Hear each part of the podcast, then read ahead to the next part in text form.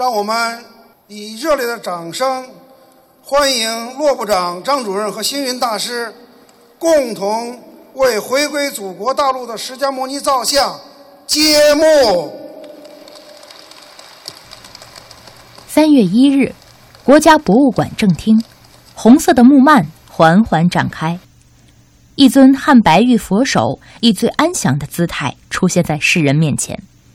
这一塑于北齐文宣年间的释迦牟尼法像，精细庄严而又祥和，而佛面背后还有着一段颠沛流离、劫后余生的特殊经历。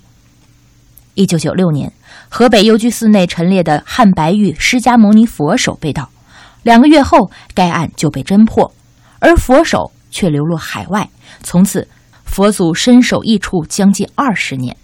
二零一四年。台湾佛光山开山宗长收到了来自信众的馈赠，礼品就是对方花了上千万元从海外购回的一件中国古董，一尊精致的佛头。这个佛头是好美、好艺术，但是跟我们寺庙供养的一般信徒供养的佛像是不一样的。供养的它讲庄严，它不讲艺术。这个艺术的佛像，它是欣赏的，不是膜拜的。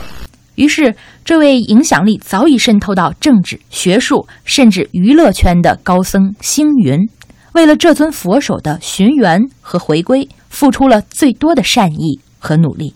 哎，忽然我想起来，嗯，好像我过去在哪一个博物馆有一个佛像没有头，哎，我们把这个头不知道是不是他的，可以让他再回归了精神合璧。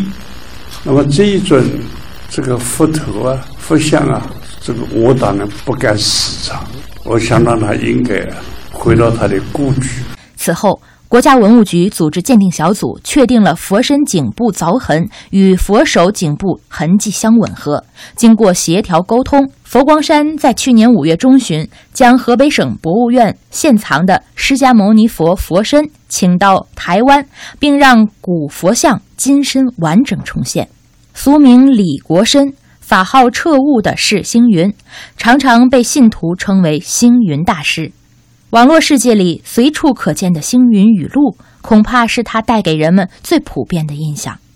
而他的著书以及他一手创办的美术馆、图书馆、中华学校等文教体系之广大，让他在台湾乃至整个华人世界的粉丝越来越多。而这种尊重和敬爱，不止于宗教。大师一辈子不为己，啊，一辈子他什么都不要。佩服大师，捐佛手了，这是千秋功业，咱现在中华文化需要弘扬。我一直那个几十年那个恭敬呃追随那个星云大师，特别的感动，特别的感动。中国文化，呃，就是在这样的老前辈的带领下，才有一个特别好的一个回归，然后让。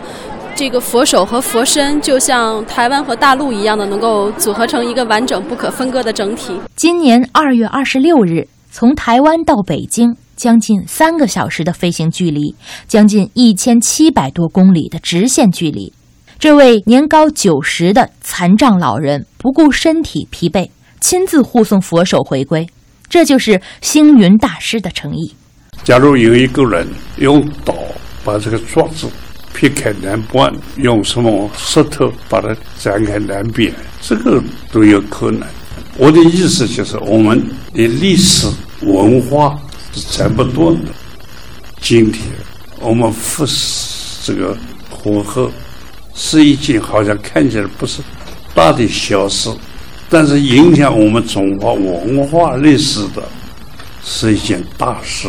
国家文物局副局长。中华文物交流协会副会长刘曙光以两岸佳话赞扬佛光山无条件让佛手回归。星云大师以九十岁的高龄亲自陪护佛手造像回归，它带来的不仅是一尊珍贵的文物，更给我们带来了对于中国文化、对于中国文物的珍惜和热爱。他的文教情怀令人尊重。使人感动。二月二十一日，北齐汉白玉释迦牟尼佛身造像回归启程，两千多位民众聚集高雄佛光山，更有像陈瑞珍女士一样的爱心人士自行组队，人生第一次飞往北京，送佛手回家。看到这个佛手在这边，哎，我就真的很感动，会到我们的大陆来，很不舍。对，在我们心目中是割不断的，就像南两岸的一样啊，哈，那海洋也割不断的。